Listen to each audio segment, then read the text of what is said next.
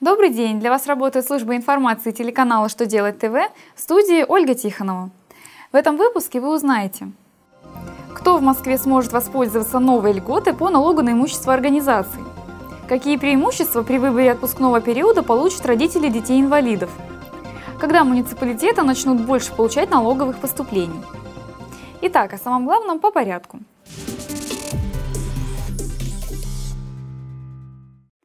Москве введена новая льгота по налогу на имущество организаций.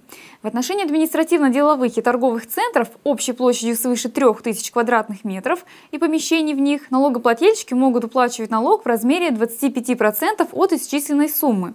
Льгота распространяется на здания, в которых под офисы торговли, общепит и бытовое обслуживание фактически используется менее 20% их общей площади. Льгота может быть применена задним числом с 1 января 2015 года, но только в отношении тех объектов, по которым до 1 июля 2015 года по результатам определения вида фактического использования будут установлены условия для ее применения.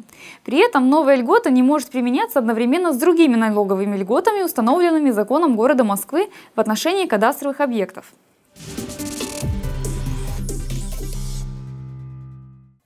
Госдума приняла в первом чтении законопроект о преимущественном праве родителей ребенка-инвалида на выбор дат ежегодного оплачиваемого отпуска.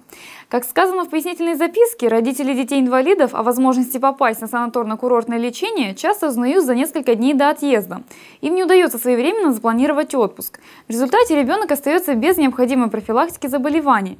Напомним, что в соответствии со статьей 123 ТК РФ отдельным категориям работников могут предоставлять ежегодный оплачиваемый отпуск по их желанию в удобное для них время. Но эта норма не работает в отношении граждан, воспитывающих детей-инвалидов. Поэтому необходимо прямо предусмотреть для них право уходить в отпуск в любое удобное время в Трудовом кодексе Российской Федерации.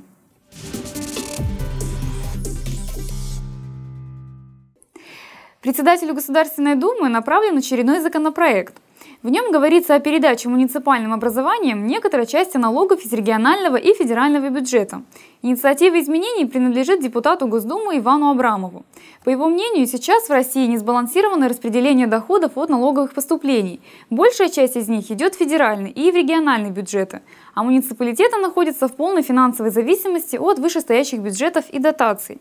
Перераспределение доходных налоговых источников создаст условия для развития муниципальных территорий и принятия самостоятельных решений на местном уровне. Если документ будет принят, то изменения начнут действовать уже с 1 января 2016 года. На этом у меня вся информация. Благодарю вас за внимание. До новых встреч!